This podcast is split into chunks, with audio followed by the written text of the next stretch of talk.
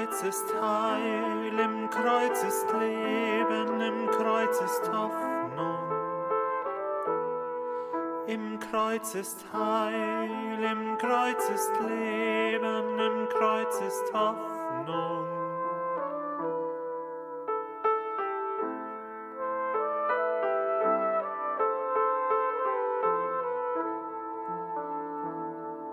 Im Kreuz ist Heil, im Kreuz ist Leben,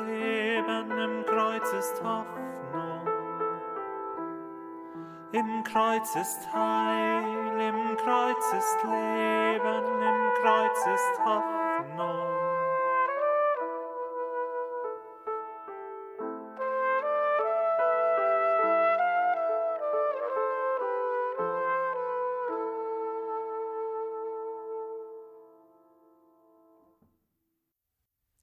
Sehr geehrte, liebe Hörer von Radio Horeb. Der Herr ist auferstanden, er ist wahrhaft auferstanden. Mit diesem Jubelruf grüßten sich die Christen am Ostermorgen seit fast 2000 Jahren. So möchte auch ich Ihnen heute Morgen zurufen, der Herr ist auferstanden, und Sie dürfen zu Hause gerne antworten, er ist wahrhaft auferstanden. Der Herr ist wahrhaft auferstanden, das ist ein gewaltiges Bekenntnis. Alles hängt von diesem Bekenntnis ab. Ob Jesus nur war oder ob er auch ist, das hängt an der Auferstehung. Paulus schreibt im ersten Brief an die Korinther, ist Christus nicht auferweckt worden, dann ist unsere Verkündigung leer und euer Glaube sinnlos. Wir werden dann auch als falsche Zeugen entlarvt. 1 Korinther 15, 14 und 15. Ja, wenn Jesus Christus nicht auferstanden wäre, dann hätte sich in der Welt nichts Wesentliches verändert, dann wäre nicht wirklich etwas Neues geschehen, dann wäre die Situation des Menschen genauso hoffnungslos wie zuvor. Dann wäre Jesus eine religiöse Persönlichkeit, die zwar vielleicht imposant, aber letztlich doch gescheitert wäre. Dann hätte er uns nur ein gut gemeintes moralisch-ethisches System hinterlassen, das Einzelne vielleicht noch bewundern, aber in Wirklichkeit kaum einer befolgen würde. Dann wäre in der Tat, wie Paulus sagt, unser Glaube sinnlos. Aber ist Jesu Auferstehung denn wirklich geschehen? Und wenn ja, was ist da geschehen? Einige Frauen und später die Apostel und Jünger wurden offenbar Zeugen dafür, dass Jesus auferstanden ist und lebt, denn sie waren ihm, der gekreuzigt und begraben worden war, als einem Lebenden begegnet, so dass sie voller Erschütterung und Freude ausriefen, der Herr ist auferstanden, er ist wahrhaft auferstanden, wir haben ihn gesehen. Lukas 24, 14 und Johannes 20, 18 aber es ist ihnen nicht leicht gefallen zu erklären, was sie erlebt hatten. Sie waren ja mit einer für sie selbst ganz neuen Realität konfrontiert worden, die ihren Erfahrungshorizont sprengte. Einerseits konnten sie nur bezeugen, dass es wahr ist, dass Jesus lebt, denn sie sind ihm leibhaftig begegnet. Andererseits wussten sie selbst nicht, wie das möglich ist. Nicht umsonst hielten die Apostel anfangs die ersten Zeugnisse der Frauen für Weibergeschwätz, Lukas 24, 11, bis sie ihm dann selbst begegnet waren. Jesus hatte zwar zu seinen Lebzeiten mit ihnen über die Auferstehung gesprochen, doch sie wussten damals noch nichts damit anzufangen, sondern sie diskutierten miteinander, was das denn sei, von den Toten auferstehen, so in Markus 9, 9. Erst nachdem Jesus auch ihnen erschienen war, begriffen sie vom Herzen her, dass das Zeugnis der Frauen wahr ist. Aber sie mussten es erst selbst aus der Begegnung mit der Realität erlernen. Von da an wurden sie jedoch zu unerschütterlichen Zeugen der Auferstehung Jesu, die dafür sogar am Ende ihr Leben riskierten. Aber was ist es nun, was die Frauen, Apostel und Jünger erlebten, als sie dem Auferstandenen begegneten, und wie können wir das heute verstehen? Eine fundamentale Voraussetzung, um diese Frage beantworten zu können, ist es, klar zu haben, dass sich hier zwei Wirklichkeitsebenen begegnen und in der Person Jesu Christi ineinander greifen. Die Realität unserer menschlichen Erfahrungen und damit eines eingeschränkten diesseitigen Erfahrungshorizontes einerseits und die Realität eines Geschehens, das unseren Erfahrungshorizont sprengt und in die jenseitige Wirklichkeit hineinreicht, andererseits. Von dieser jenseitigen Wirklichkeit erhalten wir nur insoweit eine Ahnung, als Jesus Christus, der während seines irdischen Lebens in der diesseitigen Wirklichkeit gelebt hat, aber mit seinem Tod in die jenseitige Wirklichkeit eingetreten ist, bei seinen Erscheinungen nach der Auferstehung uns davon Kunde gebracht hat. Die erste Wahrheit, in die die Jünger durch die Begegnung mit dem Auferstandenen hineingeführt wurden, könnte man so umschreiben. Auferstehung ist nicht die Wiederbelebung einer Leiche. Ginge es nur darum, hätte sie keine weltgeschichtliche Bedeutung erlangt. Sie wäre auf der gleichen Ebene zu sehen wie die Wiederbelebung klinisch Toter durch die Kunst der Ärzte oder neutestamentlich gesprochen wie die Auferweckung zum Beispiel des Jünglings von Naim, Lukas 7, 11 bis 17, oder des Lazarus, Johannes 11, 1 bis 44. Beide kehrten nach einer kurzen Unterbrechung in ihr diesseitiges Leben zurück, um dann irgendwann später wieder und dann endgültig zu sterben. Nein, die neutestamentlichen Auferstehungsberichte lassen keinen Zweifel daran, dass mit der Auferstehung Jesu sich etwas ganz anderes, etwas ganz Neues ereignet hat.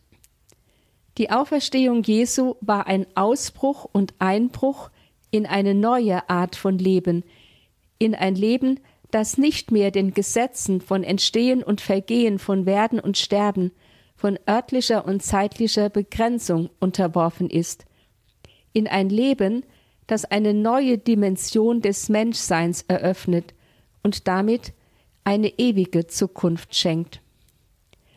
Und das hat Folgen, auch für uns und für jeden Einzelnen von uns heute. Unser Leben endet nicht irgendwann zwangsläufig im Tod. Es wird mit dem Sterben nicht ausgelöscht.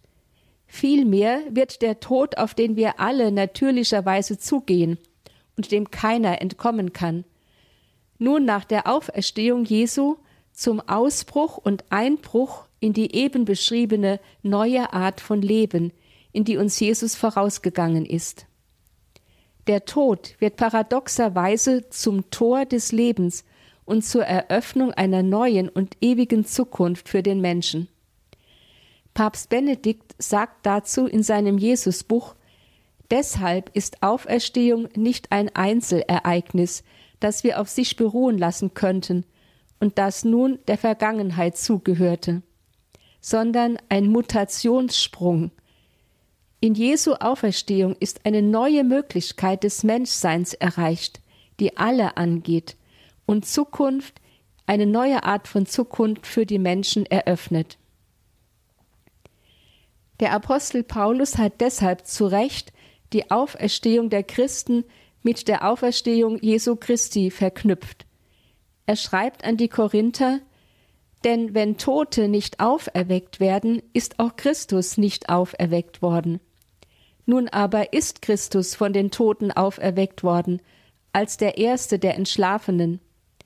Da nämlich durch einen Menschen der Tod gekommen ist, kommt durch einen Menschen auch die Auferstehung der Toten. Denn wie in Adam alle sterben, so werden in Christus alle lebendig gemacht werden. 1 Korinther 15, 16 und 20 bis 22. Die Auferstehung Jesu Christi ist demnach entweder ein universales Ereignis, das uns alle angeht, nämlich die Eröffnung einer neuen Dimension menschlicher Existenz, oder sie ist nicht, sagt der Apostel Paulus. Jesus ist nicht in ein normales Menschenleben in diese Welt zurückgekehrt wie Lazarus, der Jüngling von Naim und andere, die er von den Toten erweckt hatte. Das wäre ja nur eine kurzzeitige Verlängerung des alten Lebens gewesen. Er ist vielmehr in ein neues Leben ganz anderer Art hinausgetreten in die Weite Gottes, und von daher zeigt er sich den Jüngern so war die Erfahrung der Jünger mit dem Auferstandenen etwas völlig Neues. Das Judentum kannte zwar die Verheißung der Auferstehung der Toten am Ende der Zeiten, doch das war etwas anderes. Man konnte sich ja schon irgendwie vorstellen, dass mit einer neuen Welt am Ende der Zeit auch eine neue Weise des menschlichen Lebens verbunden sein würde wenngleich die Erfahrung dieses Neuen noch nicht gegeben war. Aber eine Auferstehung ins Endgültige und ganz andere, ins Jenseits Gottes hinein, und das mitten in der weiter bestehenden Welt, das konnte man sich nicht vorstellen, das musste erst mühsam gelernt werden. So erschien Jesus in den Tagen vor seiner Rückkehr zum Vater den Jüngern immer wieder, um sie Schritt für Schritt in die Art und Weise seines neuen Lebens, seiner Auferstehungsexistenz einzuführen und ihr Zögern, Verwundern und Zweifeln zu überwinden. Zuerst zeigte sich Jesus seinen Jüngern als Mensch. Er ging mit ihnen nach Emaus. Er ließ den Apostel Thomas seine Wunden berühren, und er aß sogar mit ihnen, um seine Leibhaftigkeit zu beweisen. Die Jünger erkannten ihn wieder, denn er besaß eine unverwechselbare Identität, so dass sie nicht auf die Idee kamen, in ihm ein Gespenst zu sehen. Und doch war Jesus anders wiedergekommen. Die Emaus-Jünger zum Beispiel erkannten ihn auf dem Weg zuerst nicht.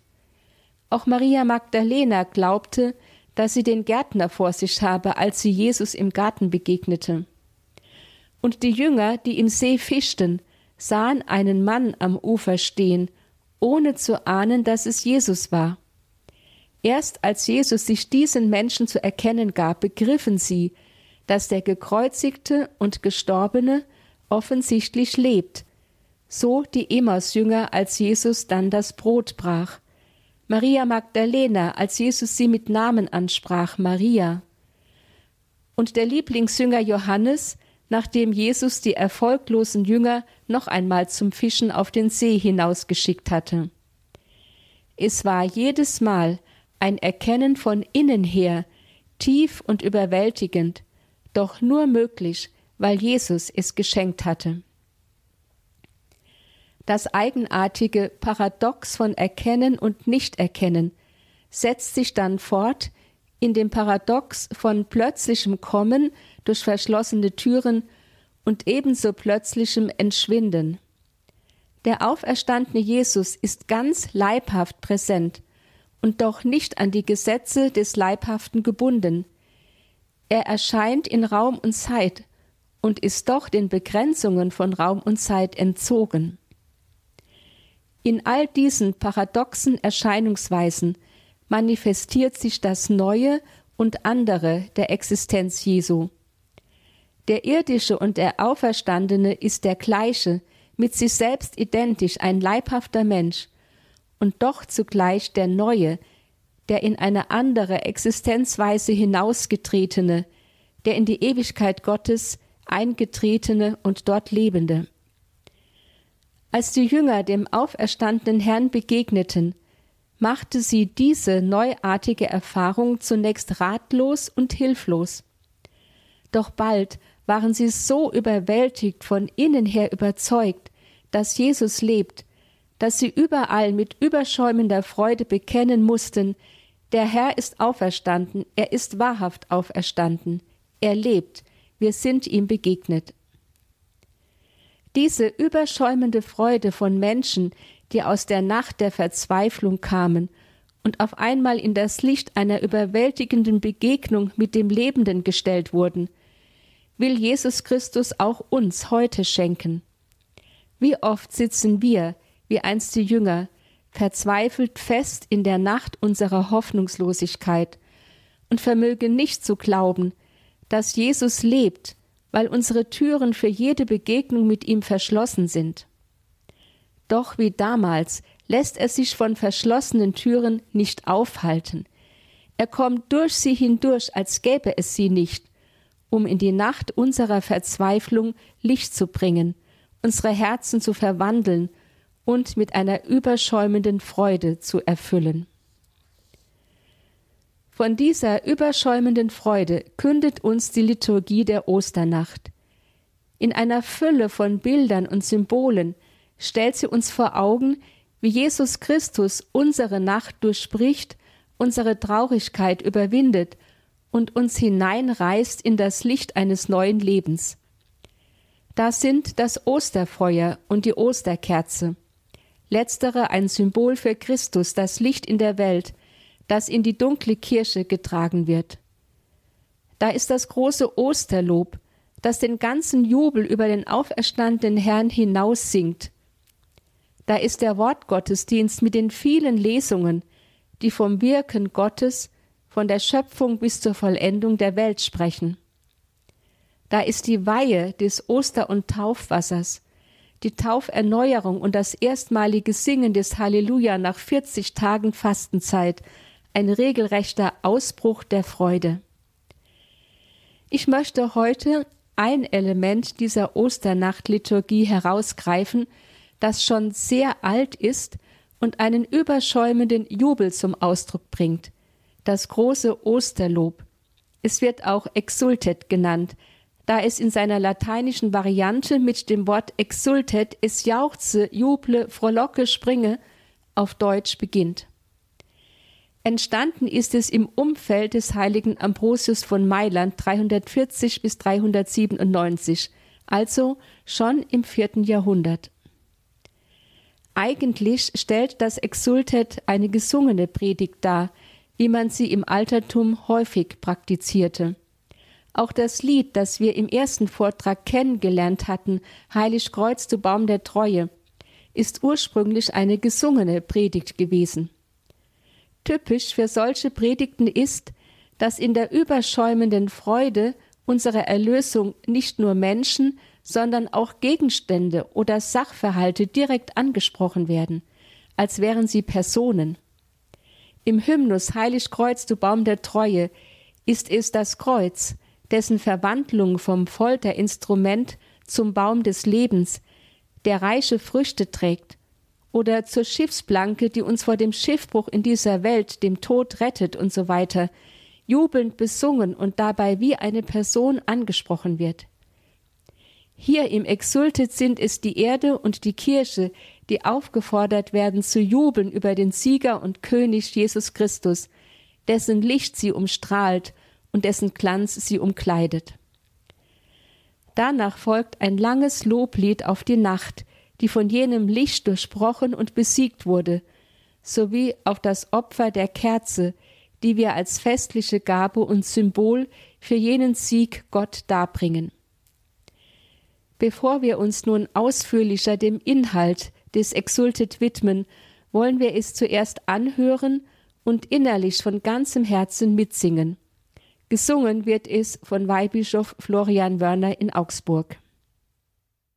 Frohlocke, dir Chöre der Engel, frohlocke, dir himmlischen Scharen, lasset die Posaune erschallen. Preiset den Sieger, den erhabenen König. Lob singe, du Hirde, überstrahlt vom Glanz aus der Höhe. Licht des großen Königs umleuchtet dich. Siehe, geschwunden ist aller Orten das Dunkel. Auch du freue dich, Mutter Kirche, umkleidet von Licht und herrlichem Glanze. Töne wieder heilige Halle. Töne von des Volkes mächtigem Jubel. Darum bitte ich euch, geliebte Brüder, ihr Zeugen des Lichtes, das diese Kerze verbreitet, ruft mit mir zum allmächtigen Vater um sein Erbarmen und seine Hilfe. Dass er, der mich ohne mein Verdienst aus reiner Gnade in die Schar der Leviten berufen hat, mich erleuchte mit dem Glanz seines Lichtes, damit ich würdig das Lob dieser Kerze verkünde. Der Herr sei mit euch. Und mit deinem Geiste. Erhebet die Herzen. Wir haben sie beim Herrn. Lasset uns danken dem Herrn unserem Gott. Das ist würdig und recht.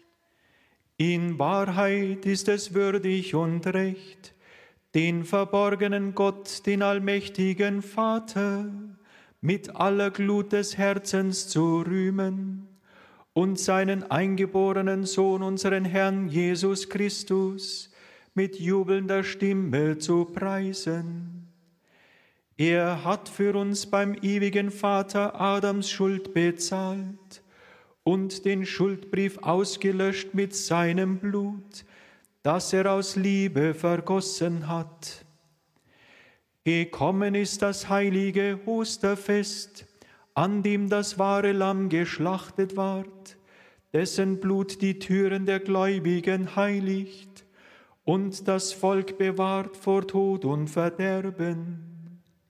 Dies ist die Nacht, die unsere Väter, die Söhne Israels, aus Ägypten befreit und auf trockenem Pfad durch die Fluten des Roten Meeres geführt hat. Dies ist die Nacht, in der die leuchtende Säule das Dunkel der Sünde vertrieben hat. Dies ist die Nacht, die auf der ganzen Erde alle, die an Christus glauben, scheidet von den Lastern der Welt dem Elend der Sünde entreißt, ins Reich der Gnade heimführt und einfügt in die heilige Kirche. Dies ist die selige Nacht, in der Christus die Ketten des Todes zerbrach und aus der Tiefe als Sieger emporstieg. Wahrhaftig umsonst wären wir geboren, hätte uns nicht der Erlöser gerettet. O unfassbare Liebe des Vaters, um den Knecht zu erlösen, gabst du den Sohn dahin. O wahrhaft heilbringende Sünde des Adam, du wurdest uns zum Segen, da Christi Tod dich vernichtet hat. O glückliche Schuld, welch großen Erlöser hast du gefunden. O wahrhaft selige Nacht, dir allein war es vergönnt, die Stunde zu kennen, in der Christus erstand von den Toten.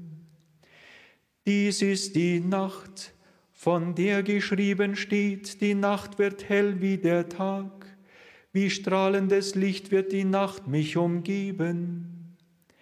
Der Glanz dieser heiligen Nacht nimmt den Frevel hinweg, reinigt von Schuld, gibt den Sündern die Unschuld, den Trauernden Freude. Weit vertreibt sie den Hass, sie einigt die Herzen und beugt die Gewalten. In dieser gesegneten Nacht, heiliger Vater, nimm an das Abendopfer unseres Lobes, nimm diese Kerze entgegen als unsere festliche Gabe.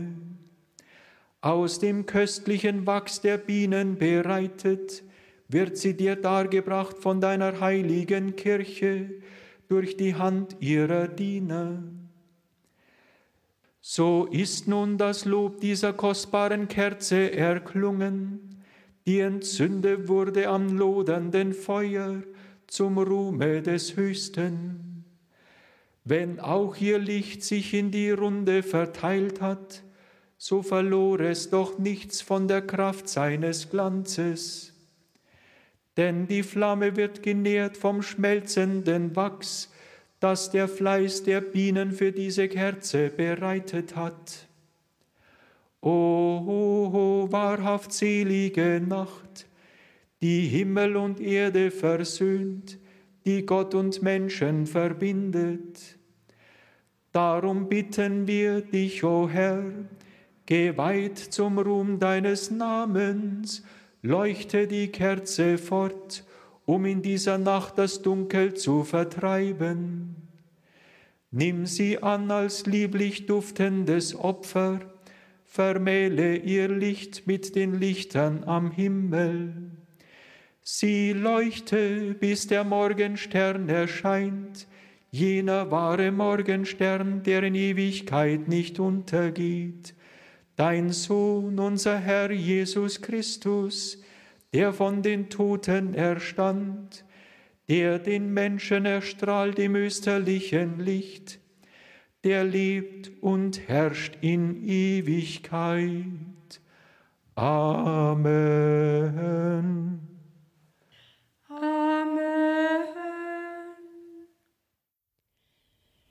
Das Exultet ist ein Gesang überschäumender, jubelnder Freude.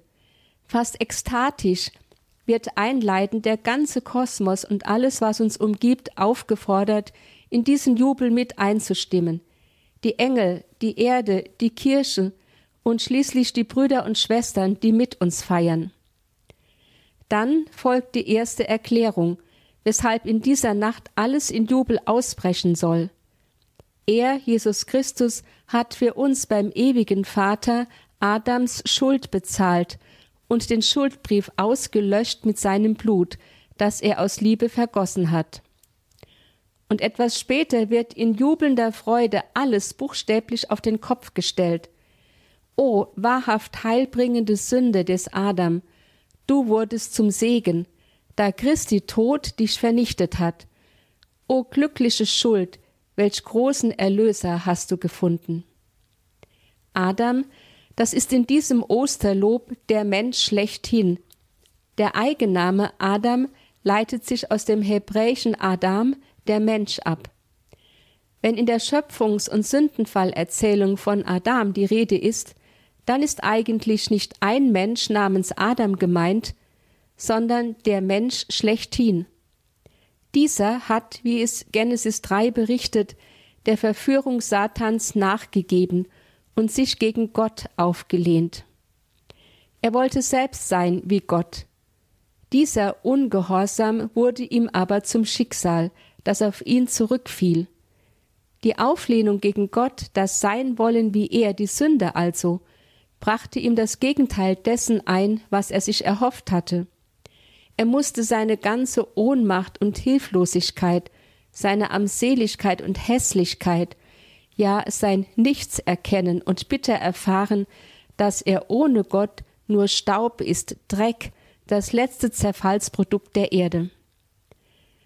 Doch Gott konnte sich mit dieser Schuld des Menschen und ihren schrecklichen Folgen nicht abfinden. Zu sehr liebt er den Menschen, sein Geschöpf, das er doch einzig und allein für die Liebe erschaffen hat.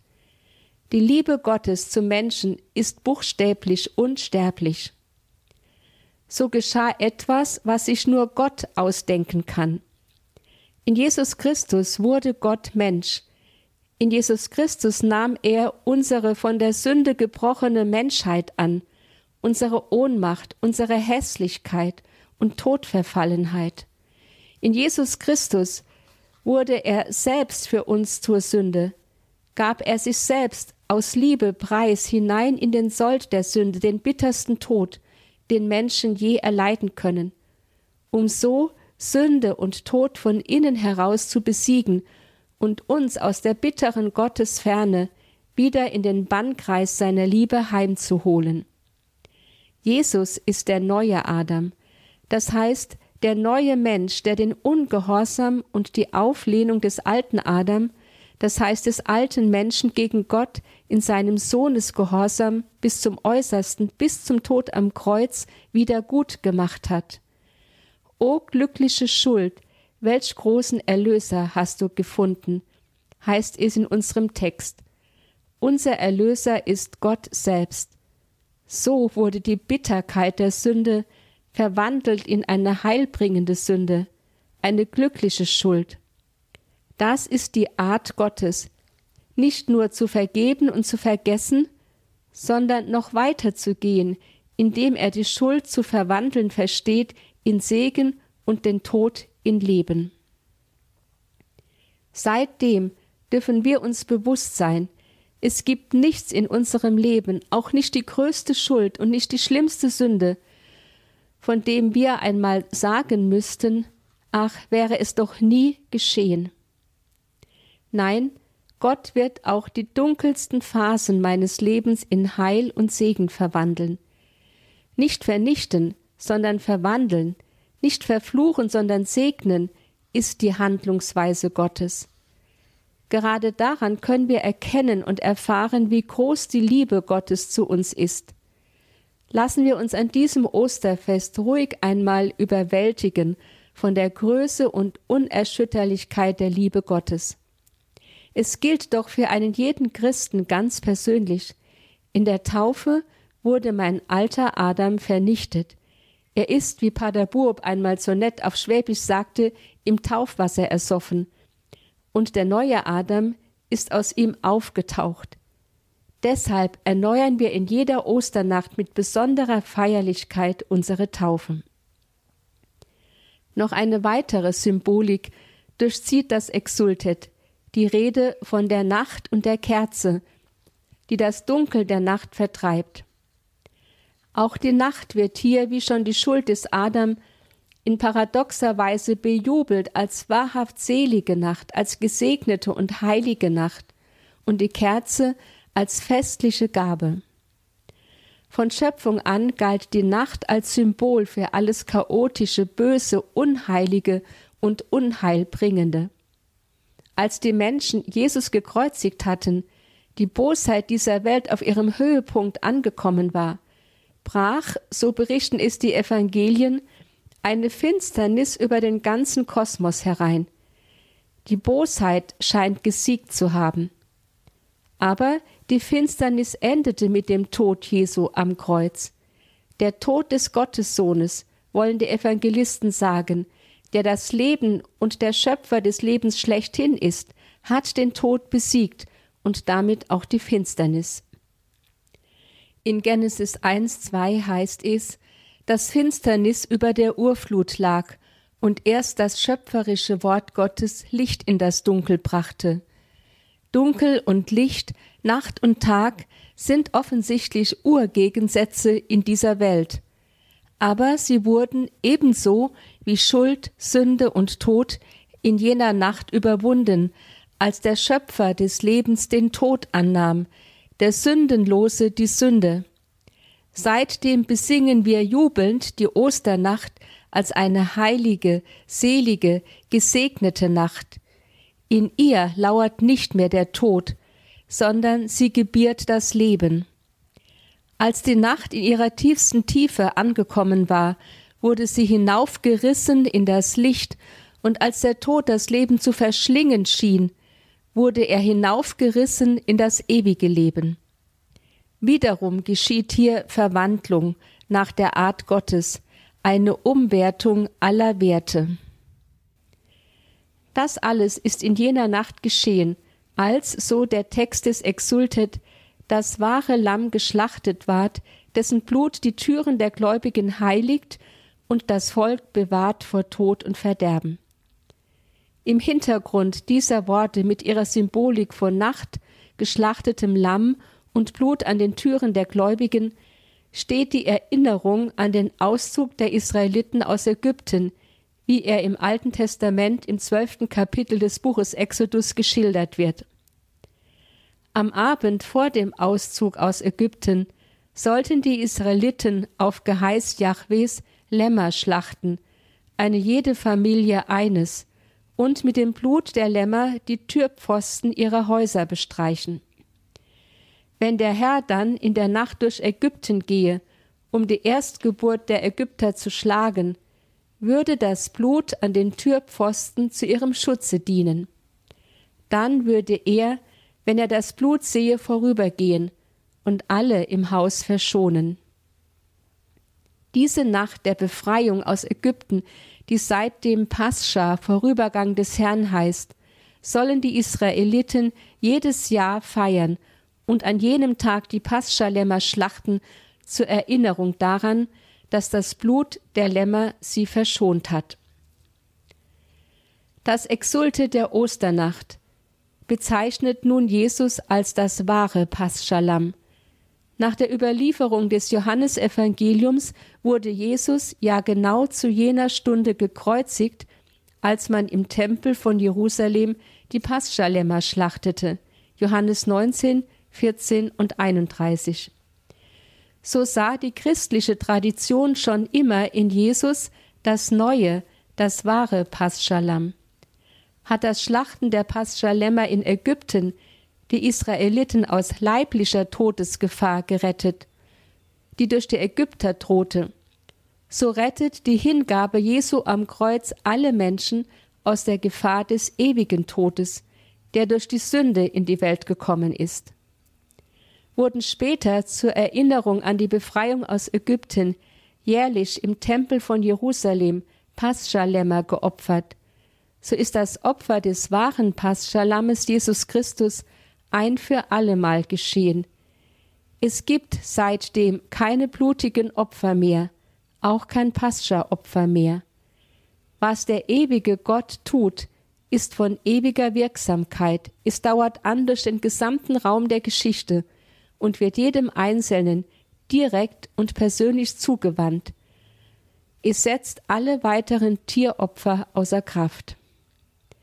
Und so ergibt sich von selbst, dass die Osternacht die wahre Pascha-Nacht, in der das wahre Pascha-Lamm Jesus Christus am Kreuz geopfert und von den Toten auferweckt worden ist, die erste Pascha-Nacht, die nach der Befreiung aus Ägypten weit überbietet so heißt es im Exultet, dass diese Nacht das Dunkel der Sünde vertrieben hat, dass diese Nacht ins Reich der Gnade heimführt und einfügt in die heilige Kirche, in die Gemeinschaft der Geretteten, dass diese Nacht Christus die Ketten des Todes zerbrach und aus der Tiefe als Sieger emporstieg, dass diese Nacht hell wird wie der Tag, dass sie mich umgibt wie strahlendes Licht dass sie Frevel hinwegnimmt, von Schuld reinigt, den Sündern die Unschuld und den Trauernden Freude schenkt, dass sie den Hass vertreibt und die Herzen einigt,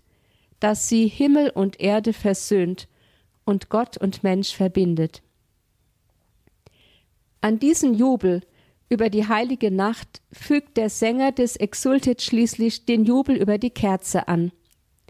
Diese kostbare Kerze, die Osterkerze, dürfen wir Gott als das Abendopfer unseres Lobes darbringen, als das Abendopfer, das für die christliche Gemeinde nun an die Stelle des Opfers eines Paschalammes getreten ist.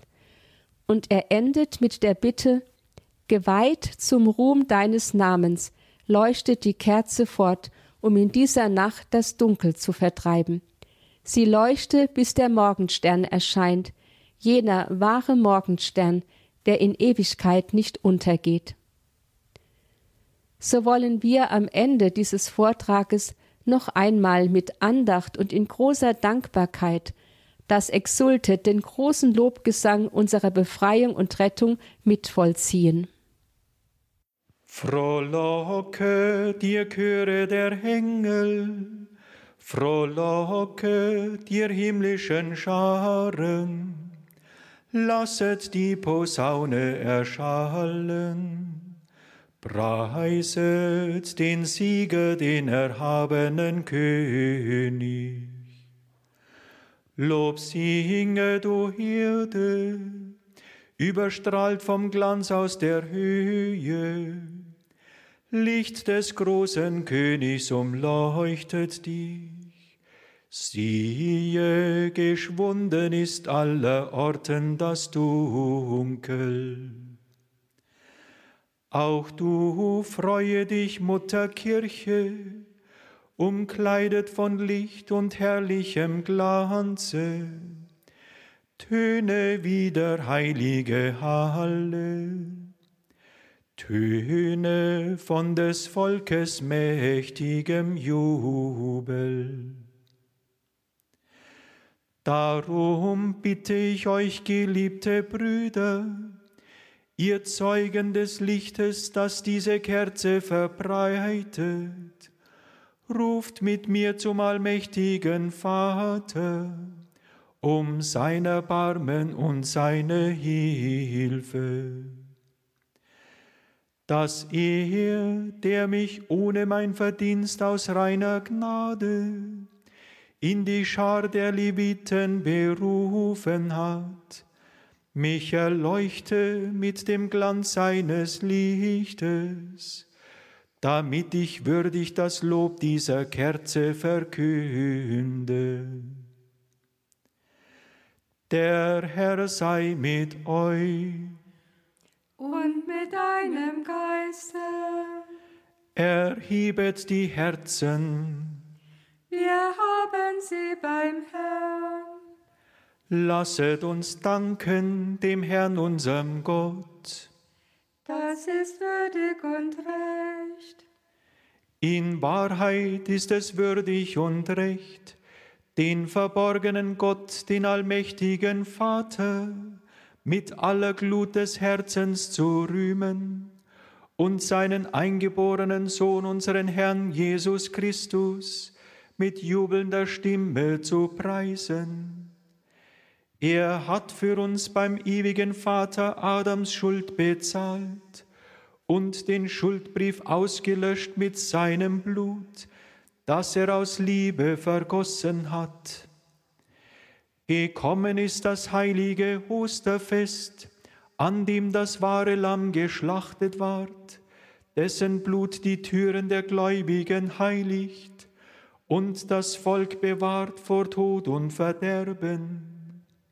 Dies ist die Nacht, die unsere Väter, die Söhne Israels, aus Ägypten befreit und auf trockenem Pfad durch die Fluten des Roten Meeres geführt hat. Dies ist die Nacht, in der die leuchtende Säule das Dunkel der Sünde vertrieben hat. Dies ist die Nacht, die auf der ganzen Erde alle, die an Christus glauben, scheidet von den Lastern der Welt dem Elend der Sünde entreißt, ins Reich der Gnade heimführt und einfügt in die heilige Kirche. Dies ist die selige Nacht, in der Christus die Ketten des Todes zerbrach und aus der Tiefe als Sieger emporstieg. Wahrhaftig umsonst wären wir geboren, hätte uns nicht der Erlöser gerettet. O unfassbare Liebe des Vaters, um den Knecht zu erlösen, gabst du den Sohn dahin. O wahrhaft heilbringende Sünde des Adam, du wurdest uns zum Segen, da Christi Tod dich vernichtet hat. O glückliche Schuld, welch großen Erlöser hast du gefunden. O wahrhaft selige Nacht, dir allein war es vergönnt, die Stunde zu kennen, in der Christus erstand von den Toten. Dies ist die Nacht, von der geschrieben steht, die Nacht wird hell wie der Tag, wie strahlendes Licht wird die Nacht mich umgeben. Der Glanz dieser heiligen Nacht nimmt den Frevel hinweg, reinigt von Schuld, gibt den Sündern die Unschuld, den Trauernden Freude. Weit vertreibt sie den Hass, sie einigt die Herzen und beugt die Gewalten. In dieser gesegneten Nacht, heiliger Vater, nimm an das Abendopfer unseres Lobes, nimm diese Kerze entgegen als unsere festliche Gabe. Aus dem köstlichen Wachs der Bienen bereitet, wird sie dir dargebracht von deiner heiligen Kirche durch die Hand ihrer Diener. So ist nun das Lob dieser kostbaren Kerze erklungen, die entzündet wurde am lodernden Feuer zum Ruhme des Höchsten. Wenn auch ihr Licht sich in die Runde verteilt hat, so verlor es doch nichts von der Kraft seines Glanzes. Denn die Flamme wird genährt vom schmelzenden Wachs, das der Fleiß der Bienen für diese Kerze bereitet hat. O, o, o wahrhaft selige Nacht, die Himmel und Erde versöhnt, die Gott und Menschen verbindet. Darum bitten wir dich, o Herr, geweiht zum Ruhm deines Namens, leuchte die Kerze fort um in dieser Nacht das Dunkel zu vertreiben. Nimm sie an als lieblich duftendes Opfer, vermähle ihr Licht mit den Lichtern am Himmel. Sie leuchte, bis der Morgenstern erscheint, jener wahre Morgenstern, der in Ewigkeit nicht untergeht. Dein Sohn, unser Herr Jesus Christus, der von den Toten erstand, der den Menschen erstrahlt im österlichen Licht, der lebt und herrscht in Ewigkeit. Amen.